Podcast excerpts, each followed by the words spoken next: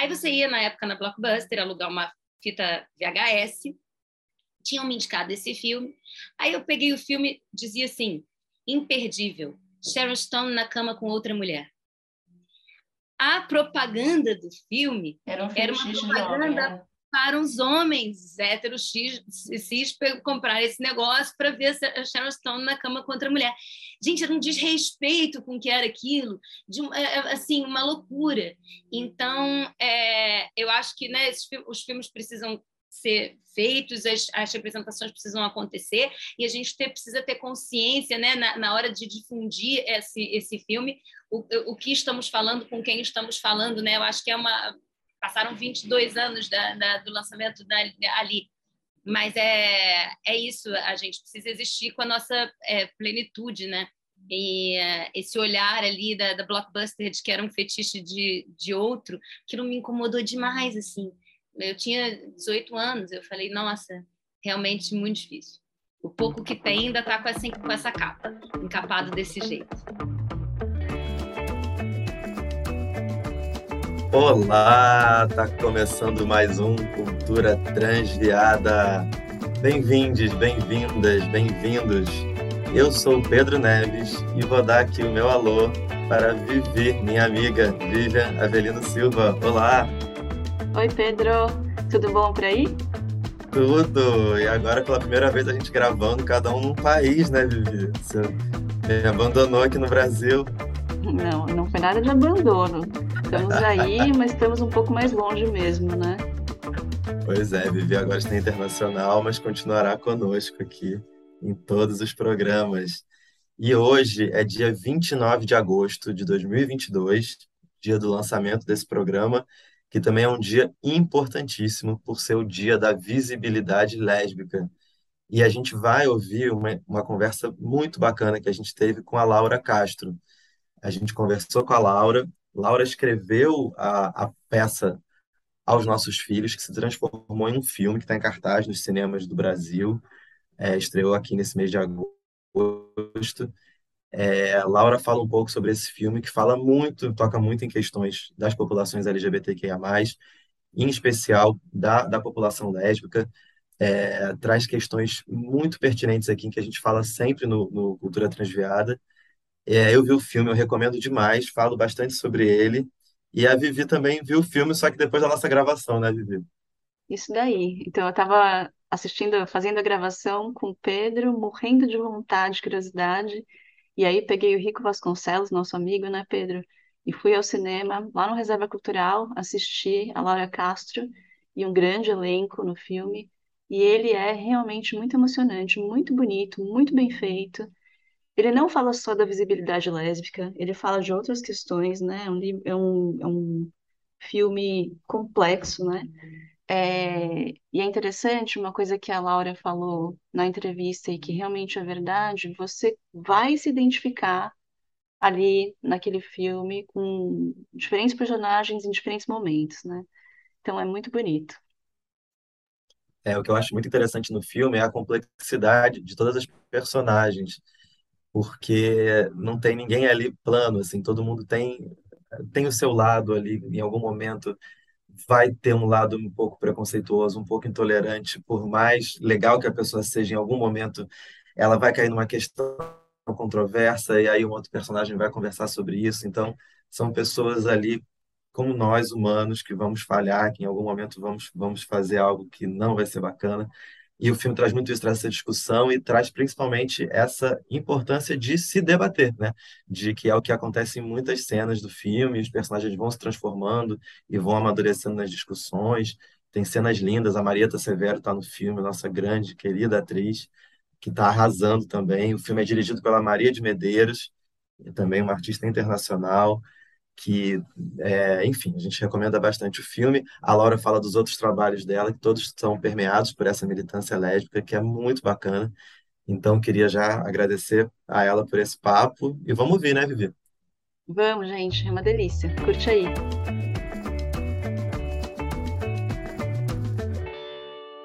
Laura, bem-vinda aqui ao Cultura Transviada. É uma alegria poder conversar com você aqui que a gente sempre começa pedindo para que a pessoa com que a gente está falando se apresente, a gente não apresenta ninguém. Então, quero começar te perguntando quem é a Laura ou quem é a Laura hoje. Bom, quem é a Laura? É, eu sou atriz, eu sou roteirista, eu sou cantora, eu sou produtora, é, talvez esteja esquecendo alguma coisa. E eu tinha muita questão com todas essas coisas que eu faço simultaneamente dentro do universo da arte, até que um dia alguém falou, você é artista? Aí eu falei, ah, tá. Então, eu sou uma artista que me expresso aí de várias formas e sou lésbica e sou mãe de três crianças, já quase adolescentes. Na verdade, uma adolescente e dois pré-adolescentes. Esquece as crianças. É isso. Isso. Laura, é, você está em cartaz com o, fi o filme Aos Nossos Filhos, né? Que está em cartaz agora nos cinemas. A gente vai falar muito sobre ele, já recomendo demais, mas é, só para explicar quem está nos ouvindo, o filme traz uma adaptação de uma peça de teatro, né, que foi escrita por você. E você também né, escreve, escreveu o roteiro do filme, que tem uma diretora mulher também, é protagonizado por você e pela Marieta Severo. E o filme traz esse, esse conflito central entre uma mãe e sua filha lésbica. E eu queria que você contasse um pouco dessa história e o que te motivou a escrever essa história, né, e levar essa história para o mundo. Então, o Aos Nossos Filhos, eu digo que é meu quarto filho, né? É um projeto de, de vida mesmo. É, ele, a, essa ideia nasce lá em 2013, quando eu tive, é, na verdade, em 2012, que eu escrevi uma peça de teatro chamada Aos Nossos Filhos, que foi justamente quando, eu, quando chegaram meus três filhos, porque eu tive uma primeira filha é, com a minha ex-mulher é, da barriga dela, que em 2012 tinha dois anos, ela nasceu em 2010, e em 2012 nasceu José, meu caçula, que veio da minha barriga, e veio a Clarissa também pela, pela adoção, que também chegou em 2012, chegou aos três anos. Então, em 2012 eu tinha uma filha de três anos, uma de dois, um recém-nascido, tudo junto, uma super adaptação, porque a, a Clarissa estava no processo de adaptação da adoção, José estava no processo de adaptação da vida ao nascer, e a Rosa estava se adaptando a virar irmã do meio, né? De, de, de filha única para irmã do meio. Então era um caos, e esse texto me veio como um raio, assim, não sei nem explicar. Foi uma coisa assim que eu estava numa, numa situação de pouco privação de sono, toda aquela confusão, e eu tive que escrever essa peça, que era essa relação de mãe e filha.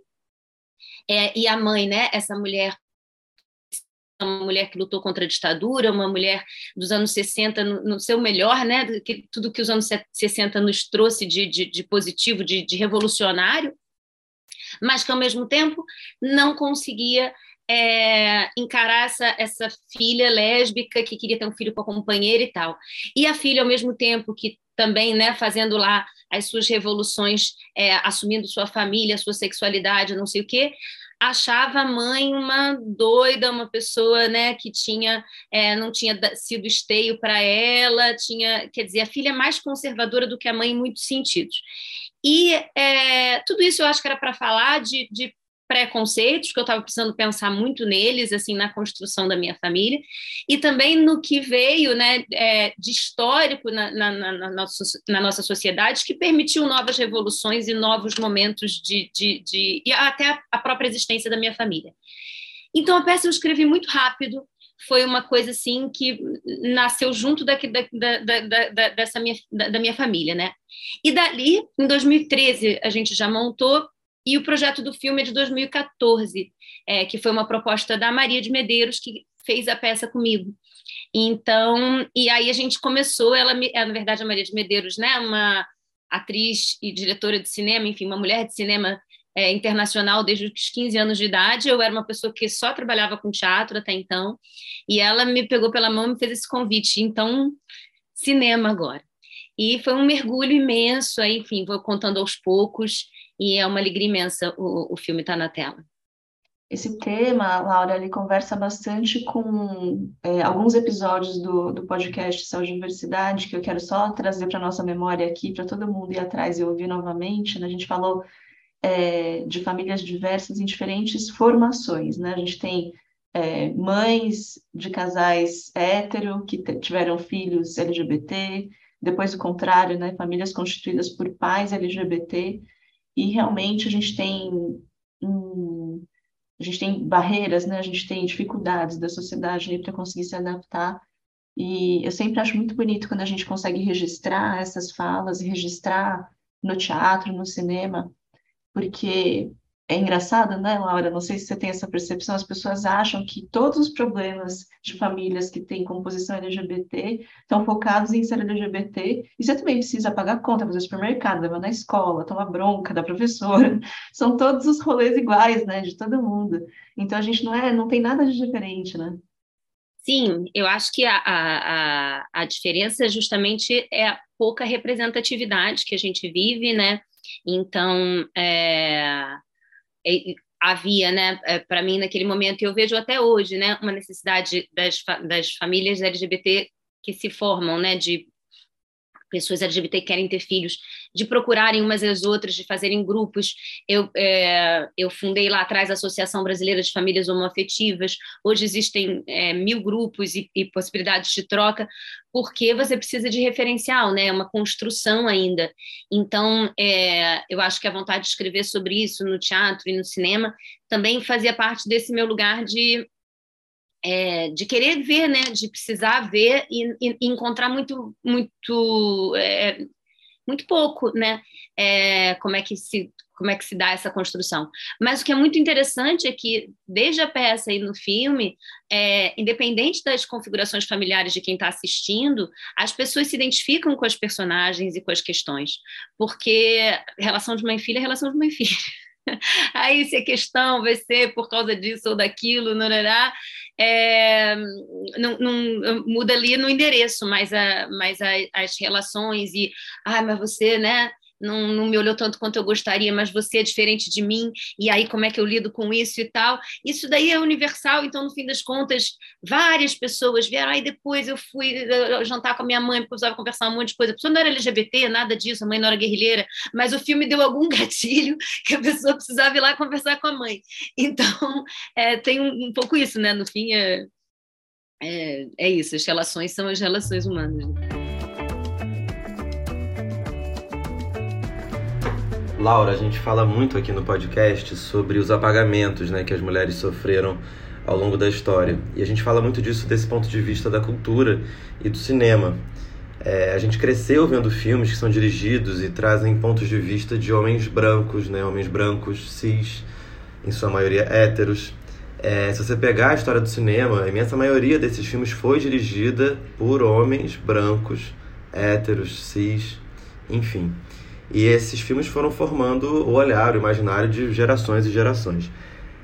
É, são duas perguntas que eu queria fazer. A primeira era sobre as dificuldades que você teve em colocar esse filme de pé. Se você acredita que por ser um filme sobre mulheres, feito por mulheres, é, sobre né, mulheres lésbicas, se isso dificultou o filme desde a sua, do seu processo inicial, a captação, a finalização e agora o lançamento, a distribuição. É, já que você começou esse projeto em 2013, 14 e só está lançando agora, em 22. Então eu queria entender como é que foi isso e também depois falar sobre as suas referências femininas nas artes, no, no cinema em geral também.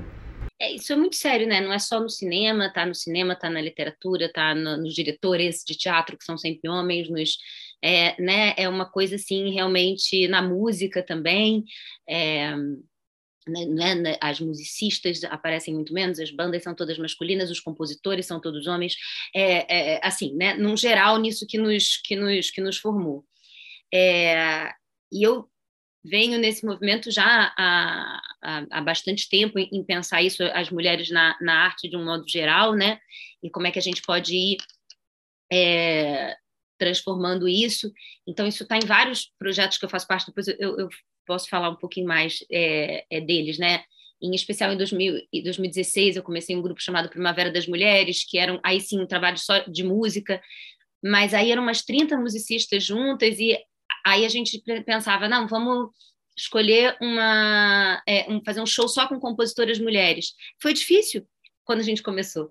Depois não ficou fácil, mas foi começou difícil. Então é muito curioso isso realmente. E hum, curioso não, né? Uma sociedade heteropatriarcal que nos formou assim e a gente realmente precisa ter um movimento muito consciente. E é, a, o filme, eu acho que sim, enfrentou especiais dificuldades por ser um filme é, sobre mulheres feito por mulheres, né? E isso a a Maria de Medeiros pode, inclusive, reforçar, é, que eu conversei muito com ela, né? Isso não é um, um, fenômeno no Brasil e nem só do Brasil de hoje, isso é uma questão internacional muito arraigada mesmo, né?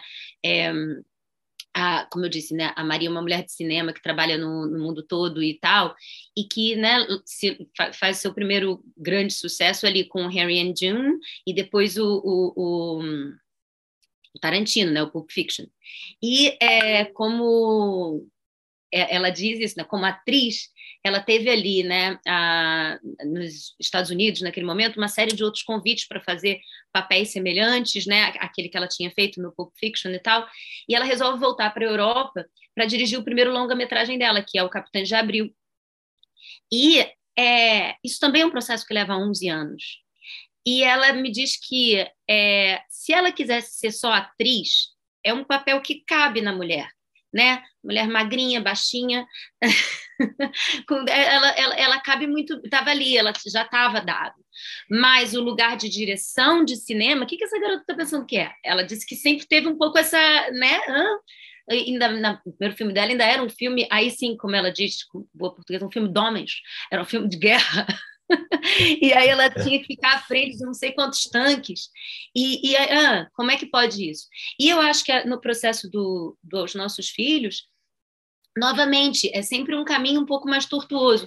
Eu acho que, assim, o, o é, inclusive pela temática do filme também, da temática LGBT.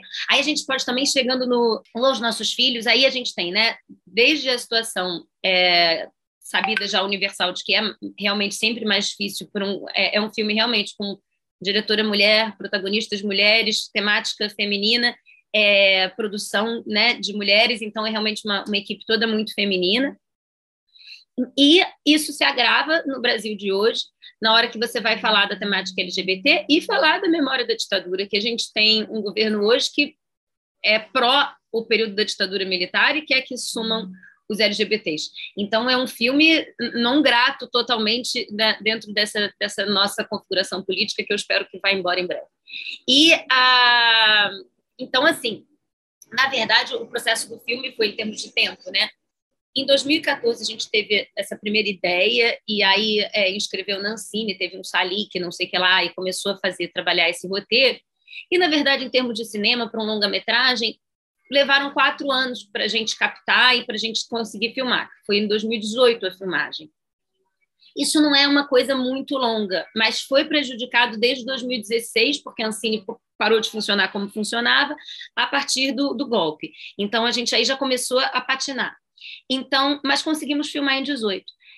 É, para finalizar, realmente desde 2018 o Brasil né, cai nesse caos, a gente precisou ir para fora do país. A gente finalizou no México, em final de 2019 a gente termina a finalização.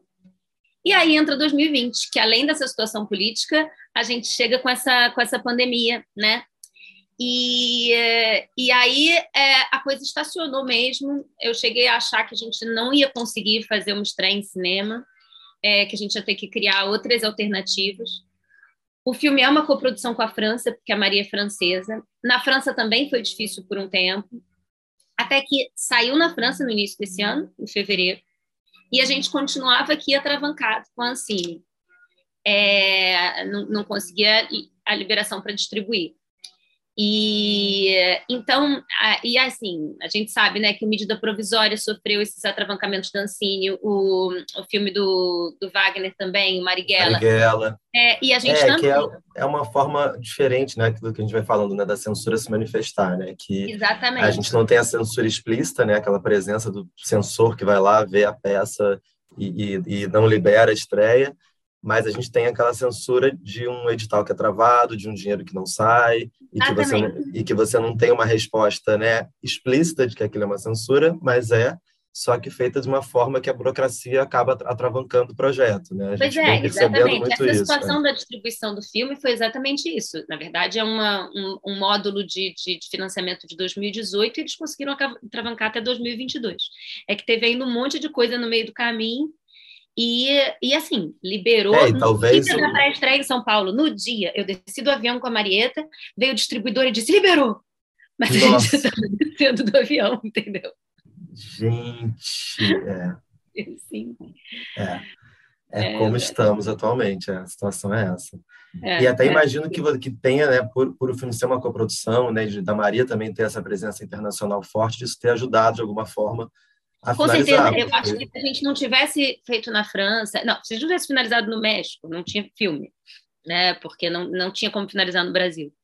E se a gente não tivesse é, estreado na França, eu não sei se a gente teria força para estrear aqui, né? Essa, essa pressão internacional ainda faz algum algum eco, né? Mas é isso, é, é, é sempre especialmente difícil, né? tanto para as mulheres, porque esse universo é assim, e essas temáticas nesse momento. Mas eu reforço, estamos em cartaz no Brasil todo, é, várias capitais, é, e em cinemas muito bacanas é, falando disso, falando de ditadura, falando de família LGBT, falando de crianças soropositivas, falando de violência nas comunidades cariocas, falando de tudo que a gente está falando. E estamos aqui no Brasil em cartaz. Então, acho que isso é. Eu ontem fui aqui em Santa Teresa, onde eu moro, que o filme está em cartaz aqui no Cine Santa. E eu vi o filme na França, não sei o quê, mas não há lugar como o nosso lar, né? Tá aqui do lado da minha casa, fui andando até lá, não sei o que, assistir. E eu falei, gente, conseguiu, né? Nasceu, esse filho nasceu e a gente está falando disso tudo aqui no Brasil para a gente ouvir sobre, né, e refletir sobre isso tudo e tá aí, aconteceu. Então acho que é, é para é para comemorar a força deles não foi maior que a nossa, tá aí. Vamos ao cinema porque o cinema nacional precisa, é uma força hercúlea. Às vezes eu pensava no meio desse caminho, por que, que eu inventei isso? E que bom que eu inventei isso, tá aí, tá aí. Parabéns, que coisa mais forte, que coisa linda, né, é, Laura? Parece a analogia que eu fico pensando na saúde tem a ver com os obstáculos que as pessoas, as barreiras, né, que as pessoas com diferentes condições de saúde enfrentam, né? Vamos pensar uma pessoa com deficiência, que acho que talvez seja o jeito mais fácil de, de pensar, né? Para conseguir estudar, a pessoa tem que enfrentar o degrau, o elevador que não funciona, é, as pessoas que são capacitistas, a falta de preparo, um monte de barreira né, que a pessoa vai, vai enfrentar para ela conseguir chegar num determinado lugar e existir. Né? E vocês também, para existir com essa temática, com essa composição de equipe, com essa né, ambiente que a gente se encontra agora, é, enfrentaram todas essas barreiras e estão nesse, nesse lugar agora e existem, né? e podem levar essa mensagem para tanta gente, é muito lindo, é muito incrível.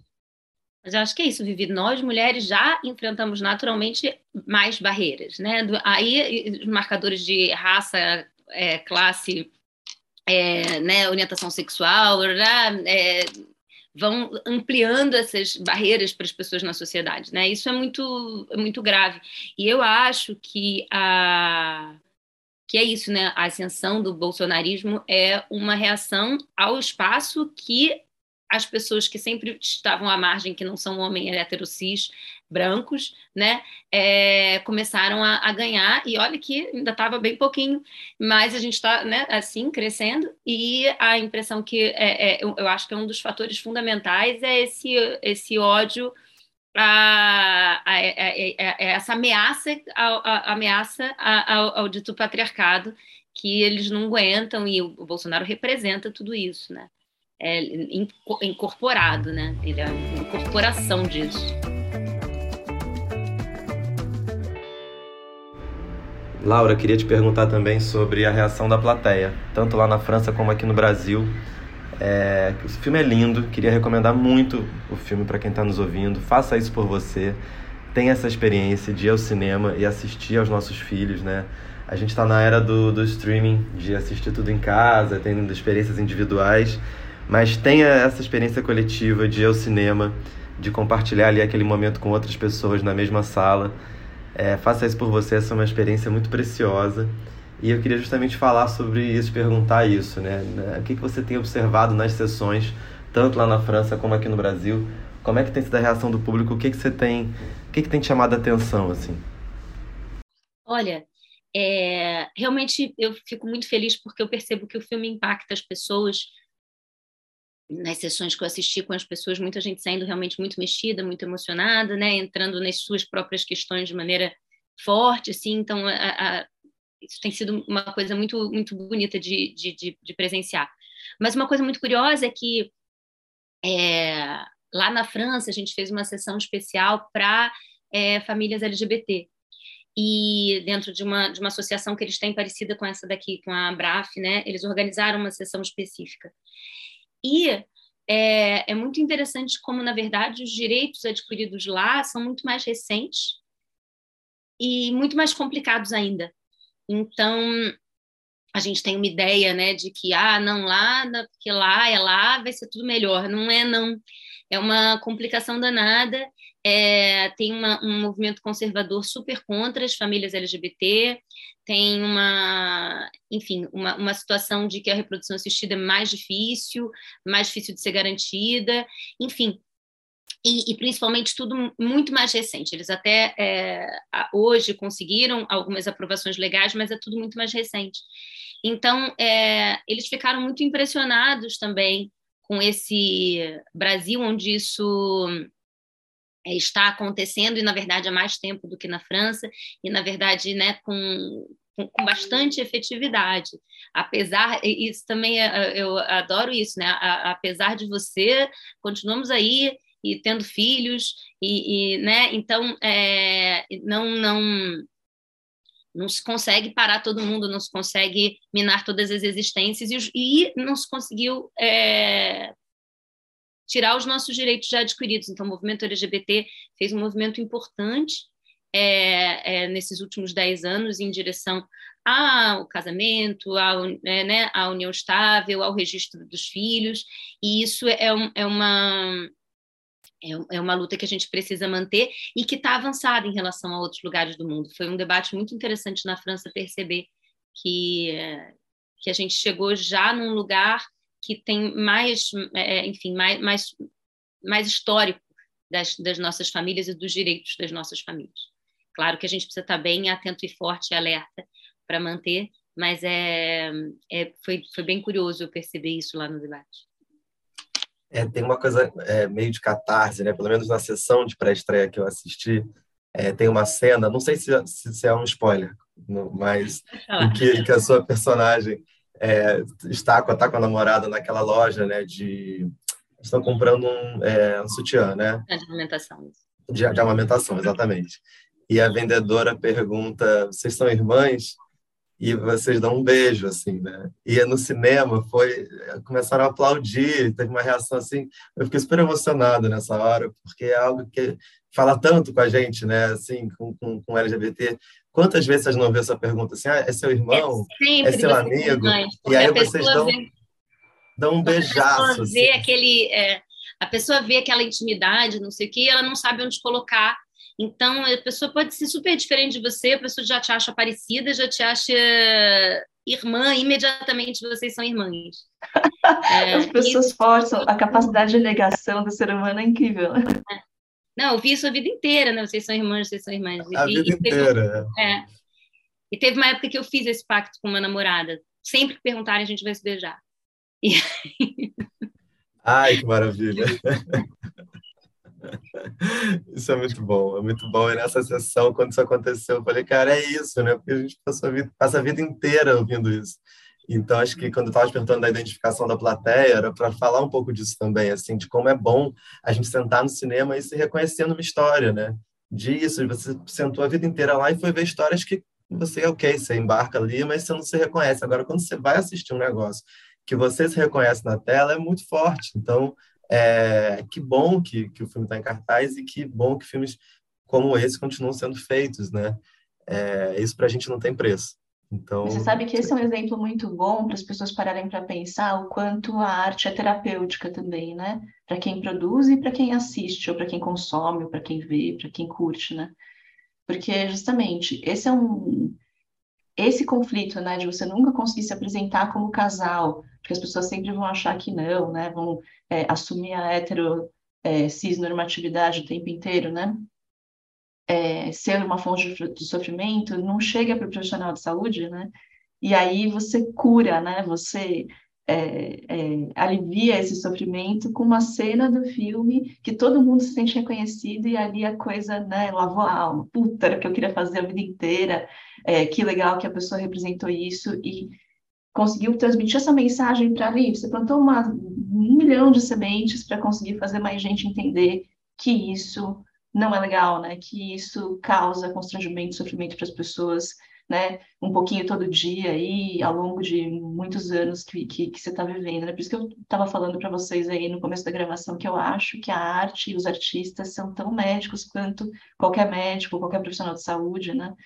Porque existe também um caráter muito de, de é, representar o sentimento que não está em lugar nenhum, e isso é importante né, para a saúde das pessoas. É, é, muito importante mesmo. Eu até falei lá no início, né, que meu primeiro professor de teatro, Lorival, lá na, na Cal, eu tinha 16 anos, ele falava: o ator é o médico da alma. Vocês têm tanta responsabilidade quanto um médico, é o médico da alma. E nunca esqueci. Mas sim, a, a representatividade é muito importante, né? A, a, isso é uma coisa assim também.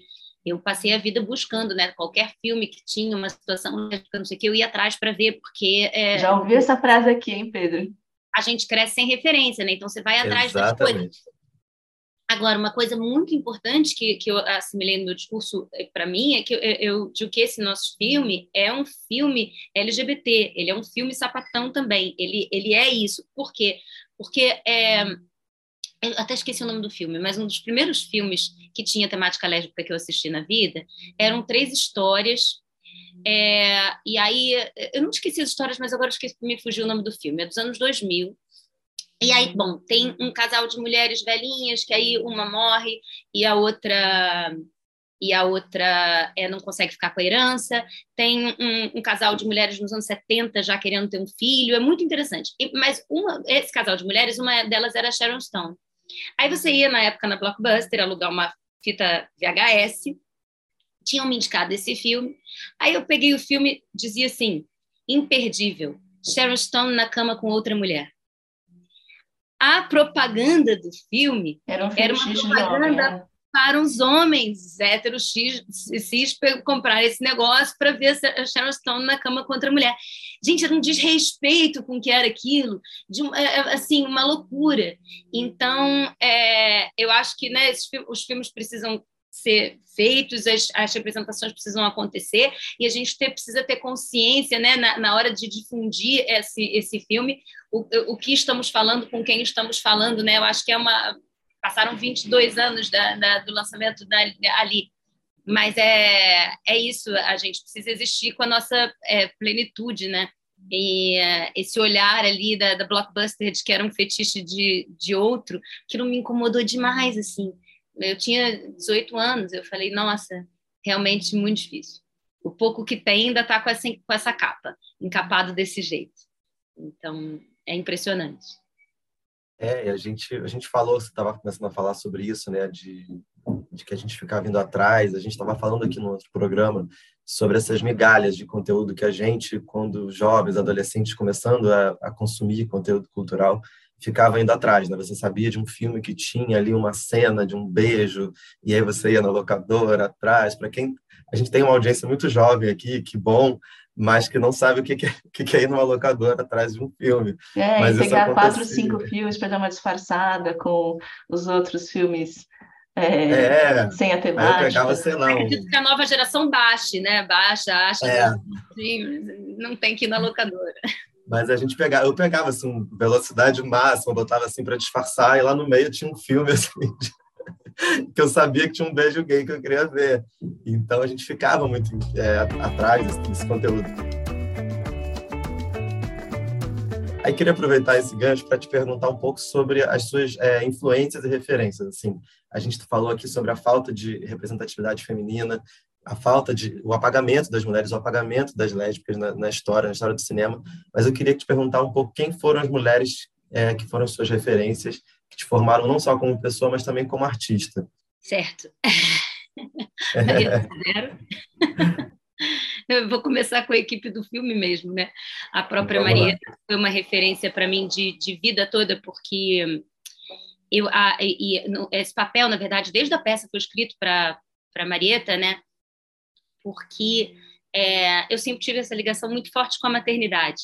E eu acho que a Marieta ela soma muitas coisas que eu acho muito impressionantes, que é a, um, um pensamento né, político admirável, claro, né, na, na, vida, um trabalho artístico com escolhas primorosas e um, e ela é mãe, né?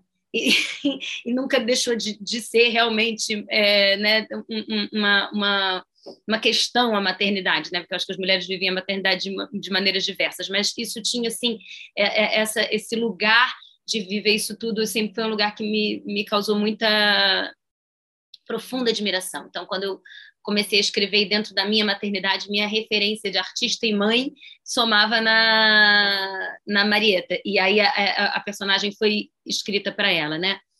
É, não posso deixar de falar da própria Maria e dessa trajetória dela toda, né? Do cinema, é, é, essa trajetória dela que é múltipla, né? No sentido de que ela é também é, eu fiquei no início né, me apresentando com um monte de nomes, e a Maria também tem um monte de nomes, né? A Maria é uma grande atriz, a Maria é também cantora, a Maria é compositora, a Maria é diretora de, de, de cinema, a, a, Maria é roteirista, a Maria faz um monte de, de coisas também como artista, né?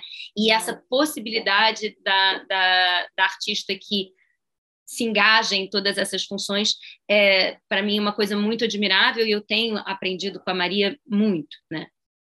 E aí, bom, no cinema não posso deixar de falar da Lucrécia Martel, né, que é um, um, uma, enfim, uma deusa, né, na, na, na, na direção.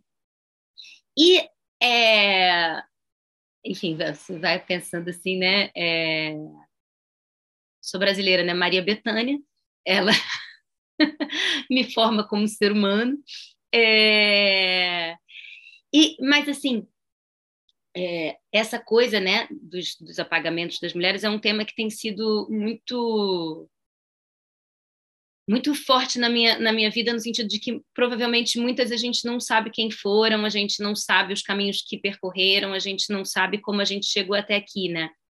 E aí até vou fazer aqui uma, uma propaganda, mas eu estou em cartaz, vai voltar agora, na quinta que vem, no Parque das Ruínas, um texto meu de teatro também, é, vocês puderem assistir. Você mora aqui no Rio, né, Lili também? Eu vou, eu, eu, eu, eu estarei lá. Estou em São Paulo. Lili está em São Paulo, tá, mas o Pedro aqui no Rio. É uma peça chamada Luzia, que é sobre memória, é, a memória das mulheres na história, especialmente as mulheres lésbicas. É, e, e é, é, um texto, é uma dramaturgia minha, que eu, e eu atuo com a Cristina Flores, que é minha mulher e ela dirige. E então uma coisa assim que a gente fez na pandemia, pensando nessas coisas, assim muito é, é da, da, eu brinco que é da nossa cozinha para o palco. Agora sim a gente conseguiu chegar no, no, no palco. E isso tem gerado muito debate. Foi a Mônica Benício discutir, a Camila Marins, vai a Indianara, agora no dia 11. A gente faz e traz um debate justamente sobre essa, essa, essa resistência, é, essa, essa memória, o que, que fica da, da, da, das memórias. Né? Então, por exemplo, Luzia é uma personagem que ninguém conhece e que é, é caiu na, na minha vida através de uma pesquisa de mestrado que eu estava fazendo sobre o Grupo Opinião e o João das Neves, que inclusive foi quem dirigiu a peça dos Nossos Filhos, que foi meu diretor por muitos anos, trabalhei muito com o João. E aí eu fui pesquisando o João e descobrindo que no final da Opinião eles montaram espetáculos lésbicos e feministas. E eu falei, gente, mas quem montou isso? Porque já era uma novidade na vida do João. O avião. Já era uma novidade na vida do João eu trazer esse tema lá em 2013. Mas eu falei, gente, mas em 79 eu vi fotos cenas de cena de sexo, mulheres nuas na, na, no palco. Falei, nunca soube disso e tal. Aí eu fui descobrindo as mulheres que estavam ali na opinião e que são pouquíssimo conhecidas, que é a atriz Simone Hoffman, e ela tinha uma irmã lésbica, assumida diretora de teatro, que escreveu texto dramaturga chamada Luzia Mariana, que pouquíssima gente conhece. E aquilo me, me, me bateu assim, eu falei, gente, que, que coisa, né? Como é que... E aí, a partir dessa Luzia, eu fui criando outras histórias, tem a, a, a, gente recupera a Luzia Mariana, mas aí tem uma Luzia contemporânea, que seria uma mulher lésbica vivendo na pandemia, que aí tem lá né, um pouco da minha própria experiência, e tem lá o ícone da Luzia do Museu Nacional, que também foi queimada em 2018, né, a primeira, é, primeiro fóssil hominídeo da, da, da América da, da, da América, né? Mais antigo da América, e queimado, destruído em 2018. O que, que é essa, essa, essa, essa mulher queimada, essa memória que some, essa nossa memória. E a peça vai refletindo por aí. E então é, é, e, e, a gente sai sempre pensando nesses apagamentos e o que, que a gente precisa fazer para para existir, né, para assinar, para ficar né, na história, porque é, é, as mulheres fizeram milhões de coisas, mas é isso, né? Na, no fim das contas, a assinatura não é dela. Então, é, é, um, é um tema e tanto. E aí acho sim que a gente precisa pesquisar ainda muito mais. Eu preciso falar de Dona Ivone Lara, né, dentro da música, dentro do samba. A Dona Ivone sempre é, uma, história também que há pouco tempo eu fiquei sabendo, que fiquei é, escandalizado, que tem vários sambas da Dona Ivone que ela não tem a, a autoria dela, né? Que ela não podia concorrer no, no Império Serrano, apesar dela ser a primeira mulher a compor um samba enredo, ela passou muitos anos sem poder compor. Então, o Silas de Oliveira assinava alguns sambas da Dona Ivone, né? E o Silas de Oliveira é considerado o maior compositor de samba de todos os tempos, mas tem vários sambas ali que são da Dona Ivone. Então, Gente, isso é uma em 2018, né, o samba vencedor da Mangueira é da Manu da Cuíca, Manu da Cuíca. e a Manu demorou a aparecer como autora do samba, né? Então, é isso ali. E o que é. samba, né? O que, que era aquele samba da Manu? Nossa, o samba que ficou aí. É.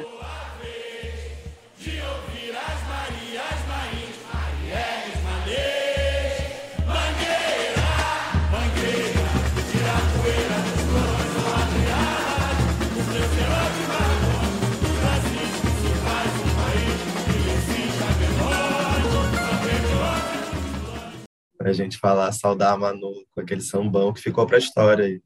Ficou para a história, claro, uma música eterna, né? E mas que tinha lá um monte de regras, tinha que assinar com um monte de não sei que, tarará, e demorou a, a, a poder a todo mundo saber que o samba era da Manu, né? Então essas coisas são muito pesadas, né?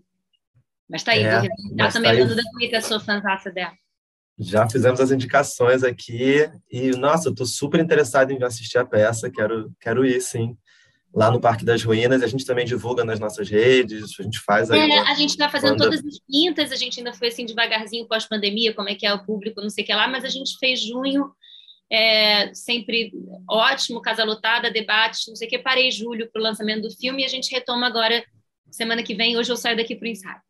E, e aí a gente retoma, e sempre com esses debates. Na, no dia 11 é a Indianara E. Siqueira que vai conversar com a gente. Maravilha, Laura. Então, uma delícia conversar com você. Amanda aqui te conhecer melhor. Quero falar mais e mais. Tenho que te liberar para o ensaio. É, já então, são quase 10, gente, nem né? Já estou olhando aqui a hora. O tempo passa rápido quando, quando o papo é bom. É, a gente sempre encerra aqui o Cultura Transviada com a mesma pergunta, e eu quero te perguntar o que é ser transviada para você. O que é ser transviada? gente, olha só, pergunta difícil, mas é, é uma identificação total com, essa, com esse termo. É, na verdade, a Alexia Salvador, não sei se vocês conhecem, ela é a primeira pastora trans da América Latina. Ela tem três filhos é, com o marido e é uma família maravilhosa, é uma pessoa maravilhosa. E lá na igreja dela, eu não sou religiosa, mas ela diz que Jesus foi o primeiro trans que existiu, porque ele era espírito e ele transicionou para humano. Então, é uma atitude de transformação e de você criar essa, essa, essa outra identidade. Então, é, eu acho que é, ser trans, essa possibilidade de transformação, é uma semente que tem que estar dentro das pessoas mesmo. É, né, de que você você não você não está preso numa forma, você pode ser outra forma, né? E pelo amor de Deus, vamos ser viada todo mundo, né? Eu acho que é poder se transformar e poder brilhar. É isso, vamos ser bem enviados. Maravilhoso. Laura, queria te agradecer muito por esse papo e recomendar novamente o filme aos nossos filhos. Vão ao cinema e vamos ver a peça também, Luzia, estou curiosíssimo aqui. Mas obrigado por esse papo, é, a gente está bem feliz de receber você aqui, queria te agradecer bastante. Parabéns pelo trabalho, hein, Laura? Incrível. Muito gostoso ouvir, muito gostoso saber desse sucesso. Espero que continue brilhando aí é, o filme e os seus outros, seus futuros trabalhos também. Obrigada. Vamos em frente. Adorei conversar com vocês. Realmente, nem vi o tempo passar. Pois é, vamos liberar agora a Laura para o ensaio. Gente, obrigado quem nos ouviu até aqui e até semana que vem com mais um episódio inédito do Cultura Transviada. Um beijo grande. Beijão. Beijo. Tchau, tchau, beijo, gente. Obrigada.